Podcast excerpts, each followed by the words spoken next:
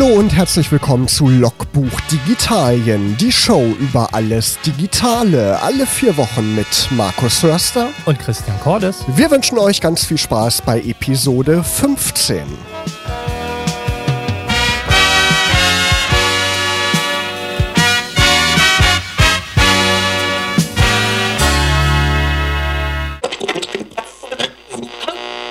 Out of Space, Musik von Clouseau hier bei Logbuch Digitalien. Ja, Christian, wir waren nicht out of space, sondern letzte Woche in Hannover auf der CeBIT.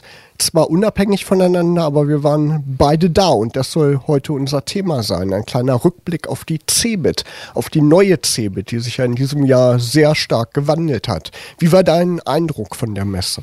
es ist nicht mehr die C-Bit, wie man sie früher kannte. Und ähm, mein erster Impuls war auch, muss vielleicht der Name auch weichen, weil es ist was völlig anderes und ähm, es ist mehr tatsächlich dieses Festival und es ist mehr ähm, nicht man geht durch Hallen und sieht sich Technik und ähnliches an, sondern es hat tatsächlich einen anderen Flair und auch eine, eine andere Zielsetzung, glaube ich. Das hat man sehr, sehr deutlich gespürt von dem, wie es aufgemacht war, von, von, der, von der Sprache der Cebit, ja und vieles mehr. Genau, es gab auf jeden Fall sehr viel mehr Sitzmöglichkeiten. Das ist mir sofort aufgefallen. Man konnte auch überall seine Handys aufladen.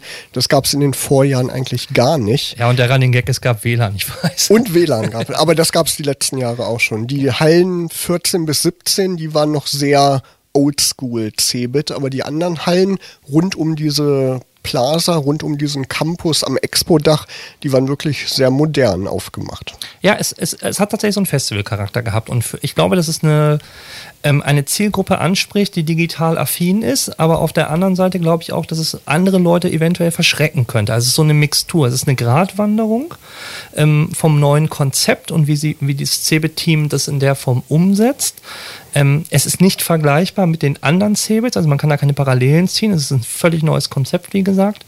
Ähm, ich finde es aber gut. Also insgesamt finde ich es gut, ich finde es einen mutigen Schritt ähm, den, den so zu gehen. Und ich finde, es ist wahrscheinlich auch ein notwendiger Schritt, um das Messeformat an sich ähm, weiter am Leben zu erhalten. Ich fand auch die Größe angenehm. Es sind ja längst nicht mehr so viele Hallen bespielt worden wie in den vergangenen Jahren. Dadurch hat man sich die Füße nicht mehr ganz so platt gelaufen. Es war alles übersichtlicher. Man hat alles irgendwie an einem Tag geschafft. Das fand ich eigentlich sehr angenehm. Und abends dann die schöne Atmosphäre auf dem Campus war eigentlich eine runde Sache. Also mir hätte es wesentlich besser gefallen als in den vergangenen Jahren. Ja, das fand ich auch. Aber wie gesagt, ähm, die Erwartungshaltung ist, glaube ich, auch eine andere im Hintergrund. Also wer die klassische Cebit, äh, wie sie früher war, erwartet hat, der wird eher enttäuscht gewesen sein wer sich so ein bisschen auch auf das neue Konzept einlassen kann, der hat davon profitiert und der findet es auch gut.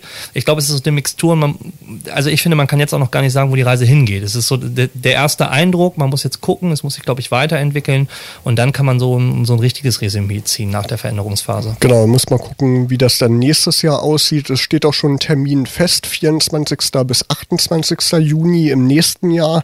Also es geht auf jeden Fall weiter Viele haben ja immer schon gesagt, die Cebit ist tot, aber ist sie nicht. Sie wird auf jeden Fall weitergehen und bleibt natürlich auch in Hannover. Ja, ich finde ich finde man muss halt gucken. Also ich, ich finde diese rein auf Daten, Fakten, Zahlen, wie viele Besucher waren da und ja. das daran zu messen, ist heutzutage schwierig. Also das ist kein, für mich persönlich kein Gradmesser, ob eine Messe gut ist oder nicht. Genau, Konferenz kann auch mit 300 Leuten gut sein versus genau. äh, 20.000. Es kommt auf die Qualität an, ne? welche Geschäfte gemacht werden, welche Diskussionen geführt werden, wie die Digitalisierung vorangebracht wird. Das ist das, worum es geht. Ja, ich war auf der CeBIT am Donnerstag, war da auch mit dem Mikro unterwegs und habe einige Interviews geführt. Und gleich in Halle 13 hatte Intel einen großen Stand und da war ein sehr auffälliges Exponat, was man auch in ganz vielen Medien immer gesehen hat, der der Volocopter, der stand da. Hast du den auch gesehen? Das Flugtaxi, ja. Genau, das sieht so ein bisschen aus wie ein Helikopter, aber mit Drohntechnik. Ne? Hat nicht nur zwei solche Rotoren oben, sondern im Prinzip so ein rundes Gestell und da sind ganz viele kleine Rotoren dran und funktioniert dann wie eine Drohne. Und ich habe mit dem Jakob Krämer von der Volocopter GmbH über dieses Fluggerät gesprochen und dieses kurze Interview, das hören wir uns jetzt mal an. Der Volocopter ist ein Flugtaxi, das auf der Drohnentechnologie basiert und für den innerstädtischen Bereich gedacht ist. Ist das eine komplette Neuentwicklung und inwieweit ist Intel denn da äh, beteiligt? Den, äh, das Unternehmen Volocopter gibt es seit 2011 und den Volocopter gibt es jetzt schon in der zweiten Generation und Intel ist ein strategischer Shareholder von Volocopter und wir arbeiten in den verschiedensten technologischen Bereichen sehr eng da mit Intel zusammen. Wie lange haben Sie den entwickelt? Wie lange dauert das, bis man so ein flugfähiges Gerät hat, was dann auch wirklich eingesetzt werden darf? Also wir arbeiten quasi an dem Volocopter seit 2011. Ähm, in der jetzigen Form hat sich das natürlich dann über den Zeitraum nochmal weiterentwickelt. Wo sind Sie damit schon geflogen? In größeren Städten auch oder können Sie da nur irgendwie auf offener Fläche fliegen, irgendwo auf dem Land? Wir sind unter anderem schon in Dubai letztes Jahr geflogen, sind auch schon auf der CES in Las Vegas geflogen und wir fliegen auf täglicher Basis verschiedene Tests in der Nähe von unserem Headquarter. Gibt es schon Interessenten für dieses Gerät? Ist da schon eine Serienfertigung irgendwie in Sicht? Wir bauen gerade unsere Vorserie auf und der Volocopter wird nicht an Einzelpersonen verkauft werden, sondern es wird als Mobility Service angeboten werden von uns. Ja, aber ist so ein bisschen Verwirklichung des Traums vom Fliegen. Ne? Ist eigentlich eine tolle Geschichte. Genau, also das Konzept richtet sich auf jeden Fall an jedermann und es soll kein Flugtaxi nur für Manager oder dergleichen werden, sondern es soll für jeden ermöglicht werden und ein Problem der Mobilität in den Städten lösen. Ja, schade. Ich wäre gerne mal eine Runde geflogen mit dem Volocopter. Christian, was meinst du? Wäre das so ein Ansatz für die Mobilität der Zukunft in den Megacities dieser Welt? Äh, ich bin so ein bisschen skeptisch. Also nicht, weil ich glaube, dass das Ding abstürzen würde oder ähnliches, aber wenn ich mir so typisch deutsche Mentalität zum Thema äh, nicht Auto und äh, vor allen Dingen nicht, ich kann selber mein Auto fahren angucke, dann bin ich im Kontext auch von Digitalisierung immer so ein bisschen stirnrunzelnd. Ähm, ich finde den Ansatz gut, aber ähm, da gibt es wieder zu viele Gesetze und Bedenkenträger, die am Ende sagen werden, nee, das ist nicht. Also wir kennen ja die Drohnendiskussion, ob Drohnen zum Beispiel in der Lage, also sie sind in der Lage, Pakete auszuliefern, aber es gibt überall Drohnenverbotszonen und ähnliches, man will das einfach nicht. Ähm, und, und, so, glaube ich, wird das mit dem Volocopter auch enden. Den kann man dann auf irgendwelchen bestimmten Plätzen äh, starten und landen lassen, aber muss dann von da aus wieder mit einem Taxi oder mit einem anderen Fahrzeug äh, weiterkommen. Das ist wieder nur so, so halb umgesetzt und so ein bisschen lieblos dahingeschmörgelt. Da sehe ich halt das große Problem drin. Ja, es gibt auch ganz interessante Konzeptgrafiken von dem Volocopter. Da werden richtig so Parkhäuser entworfen, wo die dann davor landen und dann da reingefahren werden. Alles sehr utopisch. Also ich bezweifle, dass das in äh, normalen Städten sozusagen geht. In Dubai mag das vielleicht irgendwie möglich sein, aber in Braunschweig zum Beispiel wohl eher nicht. Nee, äh, also glaube ich auch nicht. Äh, das ist wie das ganze Thema Carsharing und Co. Das funktioniert in Großstädten und wenn man sich äh, runterguckt, dann wird es immer schwieriger, so einen Carsharing-Anbieter zu finden. Und sowieso das Teilen, auch bei uns in dieser Autoregion, äh, Autos auf einmal teilen und kein eigenes zu haben, das ist ja hier eher verpönt, als äh, dass man davon Gebrauch macht. Ich glaube, da fehlen noch ein paar Jahre, bis wir so die, die Umsetzung der, der Mobilitätsdienstleistungen der Zukunft auch in der Praxis sehen. Äh, nur, nur ein Beispiel, die Diskussion um Uber in Deutschland. Ähm, ist ja auch Paradebeispiel dafür, wie, wie schwierig es ist, alternative Ver Verkehrsmittel, ähm, Mobilitätskonzepte halt in die Praxis zu bringen. Du hast diese Lieferdrohnen angesprochen. In der einen Halle, da war auch Drohnen ein großes Thema und da wurde auch so eine Lieferdrohne vorgeführt. Ich habe mir das mal angeguckt und die pustet ja ganz schön rum. Also wenn die so in der Stadt unterwegs wären, das wäre ganz schön beängstigend, glaube ich. Das sind ganz schön große Geräte, die ganz schön Wind auch machen. Also ich sag mal so, äh, wenn wir im Herbst die Laubbläser-Armada durch die Stadt ziehen haben, dann machen wir so ein... ja, damit so ein, ist es vergleichbar. Ja, so ein Drohnenkopter, der was durch die Gegend bläst, weniger Angst als, als diese krachmachenden Straßenreiniger warten wir es mal ab, bis unsere Pizza auf diesem Wege geliefert wird. Jetzt gibt es erstmal eine musikalische Verschnaufpause von Aha, The Sun Always Shines on TV und manchmal natürlich auch im Radio. Ihr hört Logbuch Digitalien Folge 15. Alles rund um die neue Cebit. Markus, DSGVO schon abgemahnt oder hast du all deine Profile und Seiten jetzt auf einmal gelöscht oder wie hältst du es gerade aktuell damit? Teilweise habe ich schon umgestellt, neue Datenschutzrichtlinien erstellt. Da gibt es ja so Generatoren im Netz frei verfügbar. Das habe ich schon gemacht. Ich will noch alle Seiten auf HTTPS umstellen, auch unsere Seite logbuch-digitalien.de. Das habe ich noch nicht geschafft, aber das kommt auf jeden Fall. Und das soll ja auch gut sein für SEO, also für die Suchmaschinenoptimierung. Da soll man im Google-Ranking ja auch äh, höher gestellt sein. Ja, es ist auf jeden Fall ein Thema, was die digitale Gemeinde Land auf, Land ab gerade ähm, beschäftigt. Ganze Abmahnanwälte, Industrien äh, bahnen sich gerade an. Ähm, vieles wird eventuell gar nicht so heiß gekocht, wie es tatsächlich ist, aber es ist nichtsdestotrotz ein Aufgabenfeld. Und du hast, glaube ich, auf der CeBIT auch zu dem Thema ein bisschen recherchiert. Genau, man merkt auch auf der CeBIT, dass viele Unternehmen da auch vor einer großen Hürde stehen. Und ich habe mit einem Unternehmen gesprochen, Infopuls nennt sich das, ein deutsches Unternehmen, was ein Tool anbietet, den sogenannten Security Compliance Manager, was Unternehmen ermöglicht, unter anderem die DSGVO in ihrem Unternehmensnetzwerk umzusetzen. Also nicht nur die Webseite, sondern auch Intranet und alle möglichen Systeme, ähm, mit denen ein Unternehmen Daten verarbeitet. Und ich habe auf der CeBIT mit Jan Keil von Infopuls gesprochen und der hat mir erklärt, worum es bei diesem Tool geht. Ja, also im Endeffekt äh, haben wir ein äh, Produkt an den Markt gebracht, was äh, sehr benutzerfreundlich ist, äh, was eine klare Benutzeroberfläche hat, um dem äh, Mitarbeiter sozusagen ein Tool an die Hand zu geben, um das Thema DSGVO abzuarbeiten. Es ist etwas mehr als nur ein Fragebogen. Wir äh, haben sozusagen die Gesetzestexte umgewandelt in sogenannte Safeguards. Das heißt also, wir haben einmal die Gesetzestexte, die Otto normal eigentlich nicht versteht und auch nicht so umsetzen kann, äh, weil sie doch für ein anderes Level äh, geschrieben worden sind. Was wir gemacht haben, wir haben hier also eine Erleichterung mit hereingebracht. Wir bringen also nicht nur ein Tool, was man benutzen kann, sondern wir bringen zusätzlich eben auch äh, Know-how, also Wissen mit ein. Das heißt, wir haben die Gesetzestexte umgewandelt in sogenannte Anforderungen. Das bedeutet also, die unterschiedlichen Punkte, die in der DSGVO abgehandelt werden, werden von uns mit unterstützenden Informationen aufbereitet, damit damit dann sozusagen der äh, Security Compliance Manager, wie es so schön auf Denglisch heißt, ja, der Sicherheitsverantwortliche im Unternehmen dann äh, sozusagen noch ähm, Informationen an die Hand gegeben wird, wie die einzelnen Maßnahmen umgesetzt werden, welche Pitfalls, also welche Unterwassersteine es gibt, welche Probleme es gibt, die er aus dem Weg räumen muss und hat damit sozusagen nicht nur ein leichtes Tool, was sehr verständlich ist und sehr einfach ist, sondern er hat zusätzlich eben auch noch ein Kompendium an der Hand, das es ihm sozusagen ermöglicht, seine Arbeit einfach schneller, effizienter abzuwickeln. Welche Bereiche der Unternehmens-IT betrifft das? Webseite ja auf jeden Fall, ne? Intranet, also CMS-System? Also wenn wir das Thema DSGVO ansprechen, das äh, eigentlich umfasst das gesamte Unternehmen an der Stelle, wo es um äh, die Verarbeitung von personellen, von personellen Daten geht. In dem Moment, wo ein Unternehmen äh, personenbezogene Daten speichert und verarbeitet, fallen sie in, das, in diese Gesetzgebung der DSGVO und müssen dann eben entsprechend handeln.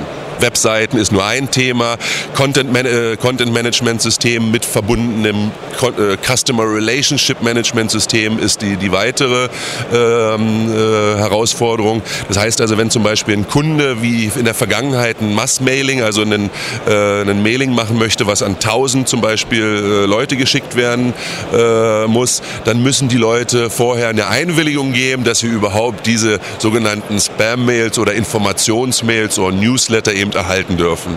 Das Ganze hat Vorteile, Nachteile. Wenn ich aus eigener äh, Sicht sprechen darf, wir haben innerhalb von einem Tag 85 Prozent unserer Kontakte verloren. Ähm, ich kann aus eigener Erfahrung sprechen. Ich habe in den letzten in der letzten Woche, glaube ich, 150 E-Mails gekriegt von all den Subscriptions, wo ich eben registriert bin, wo ich Newsletter oder gesonderte Informationen erhalte. Die haben mich natürlich auch bombardiert und haben gesagt, ha, ha, ha, ha, die DSGVO ist aktiv. Wir brauchen jetzt erneut deine Einwilligung, dass wir dir was zuschicken dürfen. Ja. Die hatten meine Einwilligung vorher schon. Jetzt muss ich sie erneut erteilen. Im Endeffekt, was passiert? Ich beantworte die E-Mails gar nicht mehr und muss mich dann sozusagen eigentlich im, im, im, im Nachgang nochmal neu äh, hinsetzen und gucken, gucken, welche Informationen brauche ich wirklich und muss mich da dann eben neu, äh, neu registrieren. Ist das Tool mit diesen ganzen Softwareprodukten irgendwie verzahnt oder gibt es nur Hinweise, die man dann per Hand umsetzen muss? Ähm, also wir haben, wir haben selbstverständlich auch eine Verzahnung integriert. Ähm, es gibt verschiedene andere Subsysteme, ähm, äh, an die wir uns anconnecten, also an wie sagt man, an, andongeln können. Ja, ein so ein Beispiel wäre eine, eine CMDB, das ist eine Datenbank, die dafür zuständig ist, die gesamte Infrastruktur einer Firma eben zu verwalten.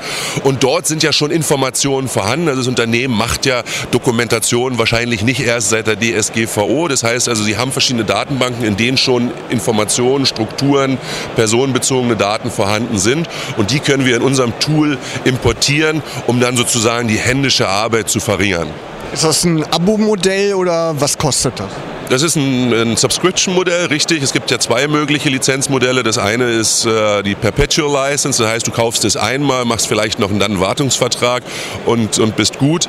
Die andere Möglichkeit ist dieses Subscription- oder Abonnement-Modell, das heißt, du bezahlst einen jährlichen Beitrag und kannst es so lange nutzen, on demand, on the go, wie du es brauchst, so benutzt du es und so bezahlst du. Ich denke, das ist auch die bessere Herangehensweise an den Kunden. Warum soll er ein Produkt, gerade Software, die sich ja ständig ändert, warum soll er die einmal kaufen und dann veraltert sie und er braucht sie nicht mehr und bezahlt einen hohen Preis. Wir haben den Preis ein bisschen äh, verringert. Der Kunde ist immer up to date, die neuesten Updates, die neuesten Gesetzestexte, die neuesten Standards kriegt er automatisch sozusagen eingespielt in sein System. Er kann es on-premise haben, also bei sich im Unternehmen. Er kann es auch gehostet in der Cloud haben, von uns gemanagt. Ja, bei Unternehmen ist die Komplexität natürlich sehr hoch in der IT, aber man sieht daran, wenn es überhaupt die Notwendigkeit gibt, solche Tools anzubieten, dass das für den Otto Normalverbraucher doch sowas von unübersichtlich ist, diese ganzen Datenschutzvorkehrungen umzusetzen.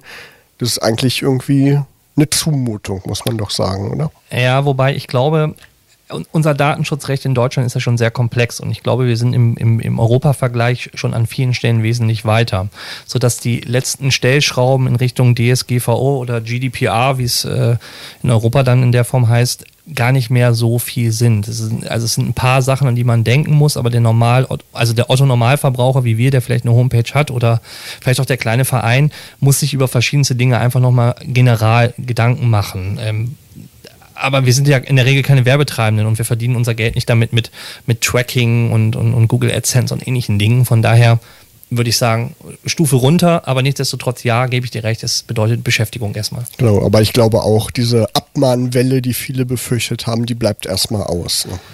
Wird, glaube ich, nur die wirklich interessieren, wo man auch was holen kann. Also ich sag mal, den Geflügelzüchterverein, äh, was, willst du da holen? Genau. Die, die, ersten, der erste Prozess, glaube ich, einen Tag später ist ja auch in Richtung Google gegangen, ähm, weil man da ähm, die Lunte riecht, Millionen und Milliarden einzutreiben. Glaube ich, ist eher der Schlag auf die Großen als erstmal auf die Kleinen. Bevor unser Cebit-Rundgang gleich weitergeht, gibt es jetzt erstmal Musik von Boy, Little Numbers. Ja, in Logbuch Digitalien war die virtuelle Realität, Virtual Reality oder kurz VR schon mal ein großes Thema. Letztes Jahr im September könnt ihr auch noch mal nachhören unter logbuchen-digitalien.de und auch auf der CeBIT in Hannover war VR natürlich ein Thema. Und was mich an den Brillen immer gestört hat, man war immer mit einem Kabel an den Rechner gekoppelt, konnte sich also nicht wirklich super frei bewegen, hatte dann schnell mal den Druck von hinten und man hat gemerkt, dass man da irgendwie angekettet war. Und die Firma TP Cast aus den Niederlanden, die haben eine Wireless-Lösung, also eine kabellose Lösung entwickelt, mit der man sich völlig frei im Raum bewegen kann und das Videosignal dann kabellos übertragen wird. Und darüber habe ich mit dem General Manager von TP Cast gesprochen und der heißt Rainer Pees und der erzählt, was die entwickelt haben. Wir haben dafür eine Lösung entwickelt, indem wir das ähm, HDMI-Kabel und das äh, USB-Kabel, das normalerweise den Rechner mit dem Headset verbindet, durch eine Wireless-Verbindung ersetzen. Wir benutzen dabei den Wireless HD-Standard der im 60 Gigahertz Bereich ähm, sich bewegt und einen maximal, einen theoretischen Maximaldurchsatz von 22 Gigabit ähm, erzeugt. Wir brauchen so viel, da wir unkomprimiert diese Videodaten übertragen und damit rund 10 Gigabit benötigen, um unkomprimiert und damit aber auch sehr schnell, nämlich mit einer Latenz von zwei Millisekunden, ähm, die Daten übertragen zu können. Also das ist ein eigenes Netz, das ist kein WLAN. Man braucht also ein extra Sender- und Empfängermodul. Ist das richtig? Äh, wir benutzen beides. Für die Tracking-Informationen benutzen wir reguläres äh, WLAN bei 5 äh, GHz und äh, speziell für die Videoinformationen, die einen unglaublich hohen da äh, Datenbedarf, ja, Übertragungsbedarf äh, hier vorweisen, hier setzen wir dann äh, ausschließlich auf die 60 Gigahertz.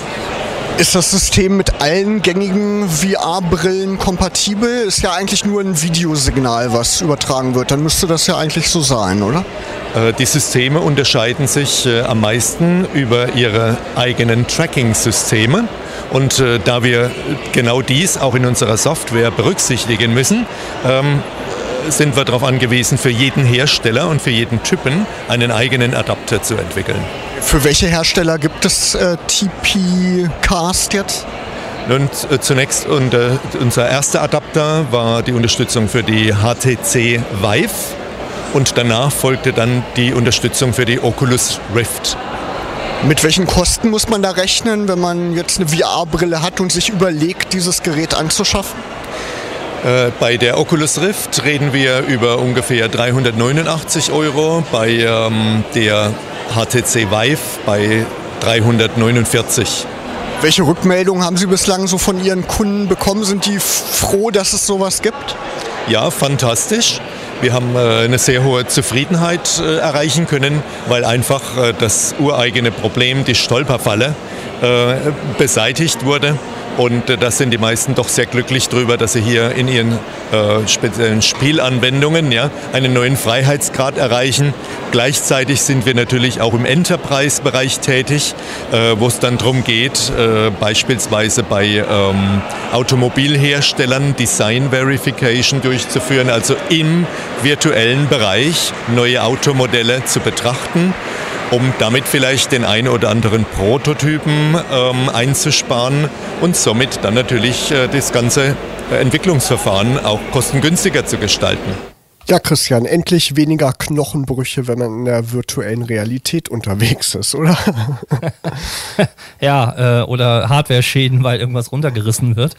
Ähm, ja, stimmt, finde ich, finde ich auch besser. Es gibt ja auch Systeme, habe ich schon gesehen, wo der Rechner praktisch auf dem, im Ruck, wie so ein Rucksack auf dem Rücken geschnallt wird und mit einem riesen ba äh, Battery Pack ähm, halt äh, ausgestellt wird und man dann auch äh, kabellos durch die Gegend laufen kann, in Anführungsstrichen. Ich habe bei diesem ganzen, ich finde es gut und ich finde es auch spannend und natürlich ist es eine Erleichterung. Ich bin aber so, es geht ja auch mal so für mich ein bisschen um die Frage, ab wann wird das so ein Massenprodukt? Und ich erinnere mich an so eine Phase, als die 3D-Fernseher rauskamen und alle irgendwie so 3D-Brillen für die Fernseher kaufen mussten. Ähm, und viele Leute haben zwar diese Brillen rumliegen, aber es gab kaum Content oder man hat das, man hat auch keine Filme damit gesehen. das ist auch irgendwie so ein, mittlerweile fragt heute keiner mehr, wenn man einen Fernseher kauft beim, beim, beim Einzelhandel, äh, ist der 3D-fähig. Ähm, das ist so ein bisschen in, in, die Vergessenheit geraten.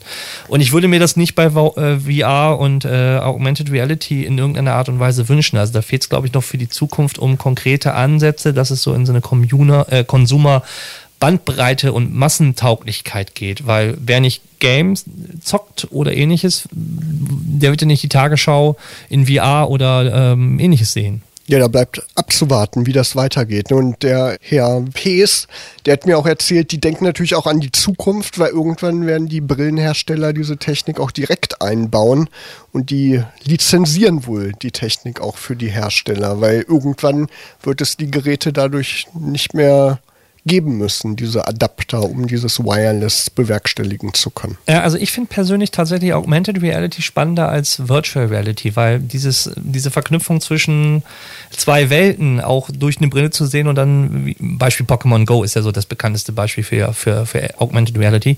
Das finde ich schon spannend. Ähm, und weil es auch in den Smartphones relativ einfach zu integrieren ist oder mit einer Datenbrille oder, oder, oder, ohne dass ich, ähm, wie gesagt, das Kabel und einen dicken Rechner im Hintergrund mit Power in irgendeiner Art und Weise brauche. Und da könnte ich mir unheimlich viele Zukunftsszenarien halt auch für den Alltag vorstellen, wo das halt super verknüpft wird. Ja klar, VR hat einen Schwerpunkt beim Gaming ne, und nicht jeder ist ein Spieler. Medizin, Therapie kann das auch eingesetzt Industrie, werden. Ne, Industrie, sowas. ja klar. Genau, aber Augmented Reality ist natürlich sehr spannend. Da bleiben wir auf jeden Fall dran hier bei Logbuch Digitalien. Jetzt gibt's Musik von Annenmai Kantereit, oft gefragt. Markus, wie bist du zur Cebit gekommen eigentlich? Mit dem Auto? Mit der Bahn. Die Bahn. Und die Bahn ist natürlich auch ein Thema auf der Cebit gewesen. Genau, in Halle 25, da stand eigentlich alles unter dem Motto Mobilität und auffällig war neben dem großen Stand von Volkswagen der Ideenzug unter anderem der Deutschen Bahn und das war so ein ganz futuristischer Waggon, wie ein Bahnwaggon in der Zukunft mal aussehen könnte. Was muss ich denn mir unter dem Ideenzug vorstellen? Flüssiges WLAN, überall Steckdosen? So ähnlich. Auf jeden Fall ganz viele Displays, ganz viele Informationen. Und was da genau zu sehen ist, darüber habe ich mit Carsten Hutzler gesprochen. Der ist nämlich der Projektleiter vom Ideenzug im D-Lab Innovationslabor der Deutschen Bahn. Und das hat er mir erzählt. Es ist ein Entwicklungsprojekt zusammen mit 25 Partnern aus der Industrie- und Technologiebranche und wir haben gemeinsam den Zug der Zukunft für den Regionalverkehr konzipiert mit einem ganzheitlichen und einzigartigen Kundenerlebnis. Was ist da neu an dem Zug? Können Sie so ein bisschen beschreiben, welche Technologien da eingebaut sind? Also der Ideenzug besticht dadurch, dass er von Kunden für Kunden entwickelt wurde, von A bis Z und äh, letztendlich 22 Themenwelten beinhaltet, vom Sportstudio angefangen über eine Powernapping-Zone, ein Lounge-Konzept, eine Gaming-Area mit Playstations und auch Einzelkabinen für Premium-Kunden. Aber wir haben auch ähm, neue Kinderparadiese mit dabei, wir haben einen Familienbereich dabei, diverse Snack- und Catering-Module, ein Dining-Bereich beispielsweise, wo Sie auch in lockerer Atmosphäre zu Abend essen können, ein Public-Viewing-Bereich mit einem großen Screen. Ja. Und all das zeichnet letztendlich den Ideenzug aus.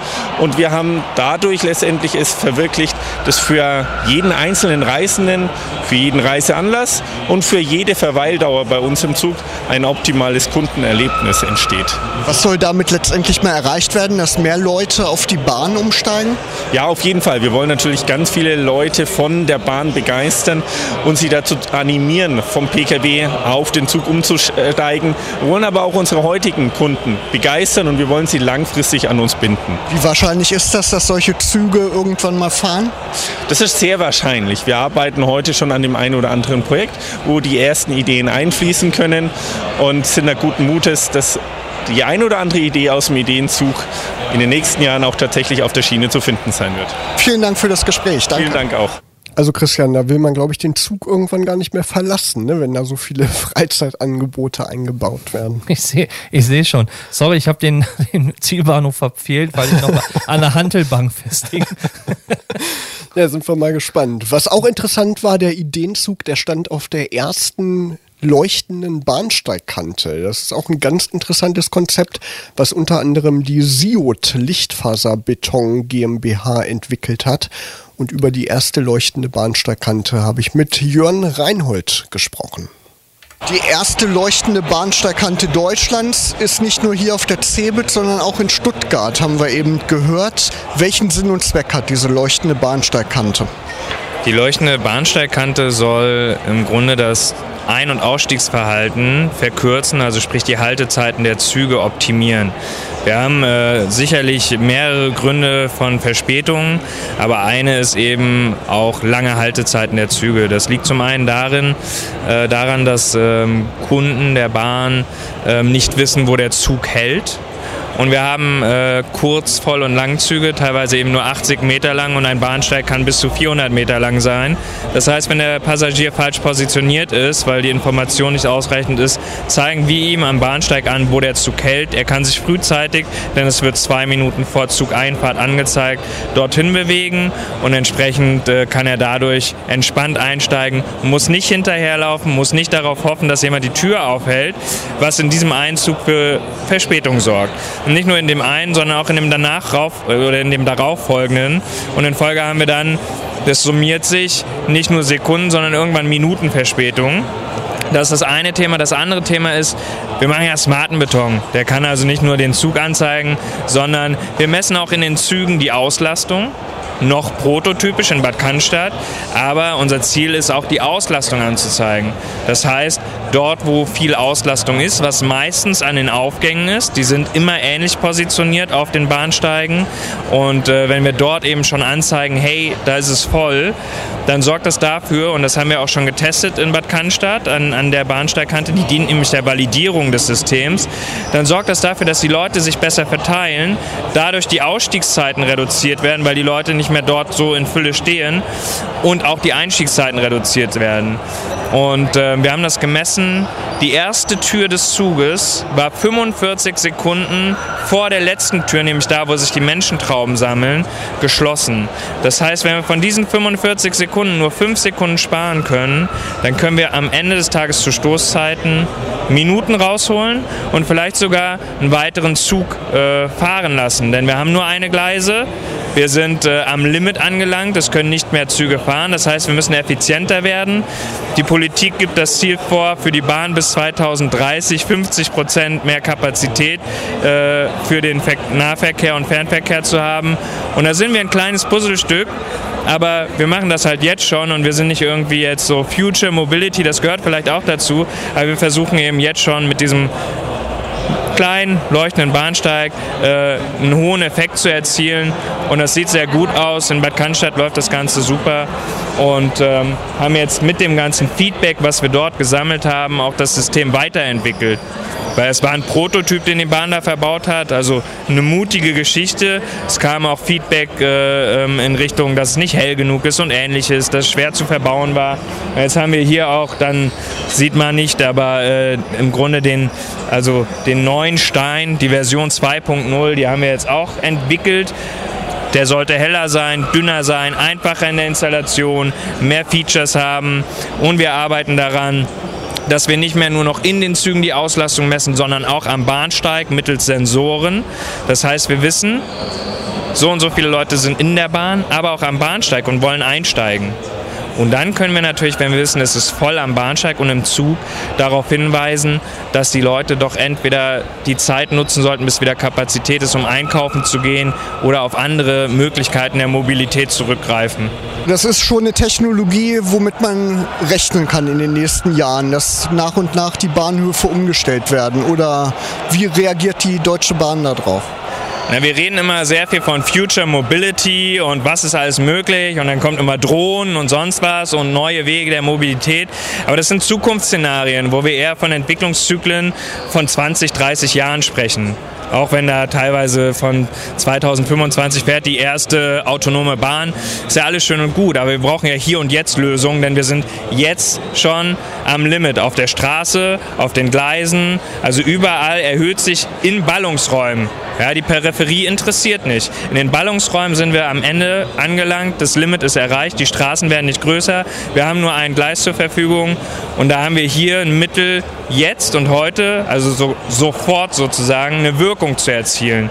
Und das wird gerade in Bad Cannstatt äh, validiert. Ja, da hat Stuttgart äh, sozusagen dann den Innovator mitgebracht. Das war der Herr Rotenstein. Er hat gesagt, Jungs, ich mache das, ich glaube daran. Und die Validierung, die wir jetzt durchführen, die zeigt auch, dass wir eben Sekunden sparen.